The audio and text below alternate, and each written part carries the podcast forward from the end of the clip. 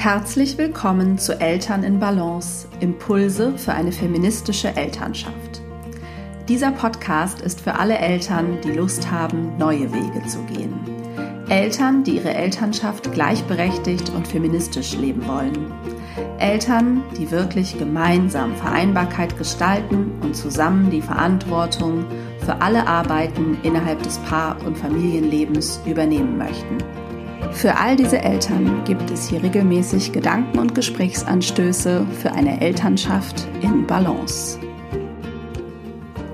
Hallo und herzlich willkommen zur neuen Podcast-Folge. Wir haben uns gestern erst gehört, weil ich diese Woche eine Themenwoche im Rahmen des neuen Eltern als Team Online-Kurses mache, für den man sich noch bis 10. April anmelden kann und in dem ich dann Elternpaare dabei begleite, ein Organisationssystem für ihren Alltag zu finden, das sie wirklich entlastet, mm, dem, mit dem sie sich gegenseitig entlasten können, das den Mental Load mitdenkt. Und ja, es ist ein von mir und meinem Mann in sieben Jahren erarbeitetes und ja, viele Jahre jetzt erprobtes System. Wir haben es jetzt mehrere Jahre nicht geändert. In den ersten Jahren auf jeden Fall. Und ja, ich freue mich da total drauf, äh, weil ich weiß, dass es ganz viele Elternpaare entlasten wird und auch damit einfach zu viel mehr Zufriedenheit im Alltag führen wird. Wenn euch dafür interessiert, schaut in die Show Notes. Da ähm, ja, ist verlinkt, wo ihr mehr Infos findet und den Kurs buchen könnt oder wie ihr euch auch noch für die Warteliste eintragen könnt, wenn ihr noch mehr Infos zum Kurs per E-Mail bekommen wollt vorher. Ja, und jetzt teile ich den zweiten Fehler einer vermeintlich fairen Aufgabenteilung mit euch. Ja, den zweiten Fehler, den viele Elternpaare machen, ist, ähm, dass sie ihr System darauf auslegen, dass jede oder jeder macht, was er oder sie am besten kann oder sich so ergeben hat. Also damit sind natürlich Aufgaben von Haus- und Care-Arbeit gemeint. Und das ist ein bisschen gefährlich. Das ist auch nicht völlig falsch, ähm, zu gucken, was macht jeder ganz gerne und was verteilt sich daraus. Aber wenn wir nur gucken, was man gut kann, dann unterschätzen wir unsere ja, geschlechtsgerechte, würde ich sagen, oder abhängig vom Geschlecht vorhandene Prägung. Äh, Frauen werden einfach viel mehr zum Mitdenken und zur Fürsorge ja, erzogen, kann man sagen, oder geprägt als Männer in der Regel.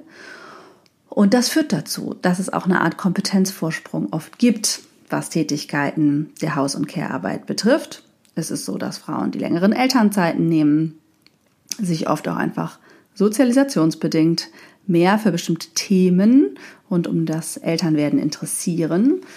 Ja, und all das, wie gesagt, führt zu einem Wissens- und Kompetenzvorsprung, der sich dann darin widerspiegelt, wer was vielleicht besser in Anführungsstrichen kann. Letztendlich ist Haus- und Care-Arbeit Handwerk und Übung und Arbeit, die man, ja, wie gesagt, durch Erfahrung äh, lernen kann, die jeder lernen kann, die in der Regel überhaupt nicht komplex ist, aber äh, durchaus Wissen und Erfahrung erfordert.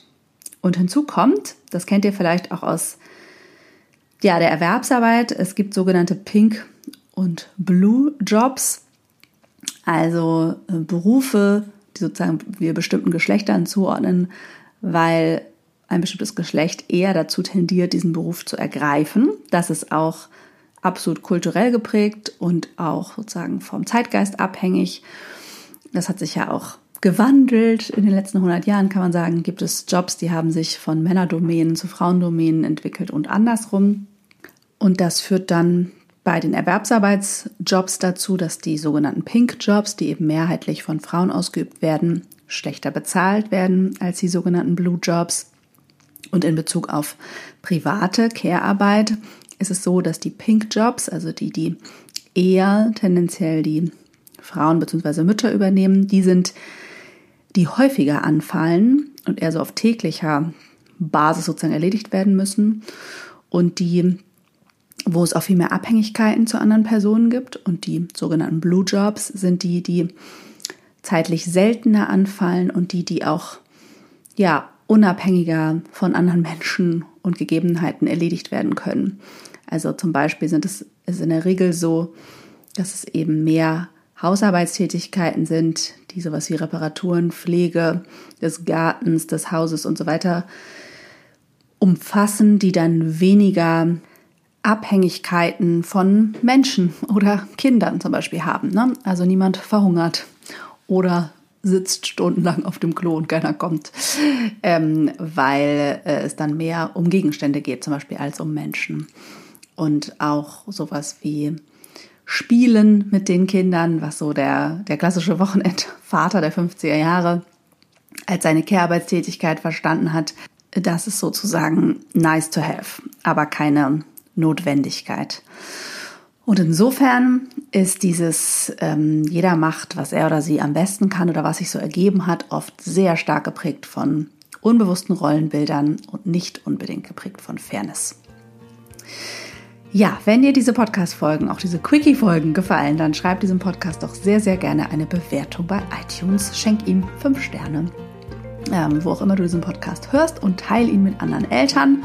Morgen gibt es den dritten Fehler einer vermeintlich fairen Aufgabenteilung.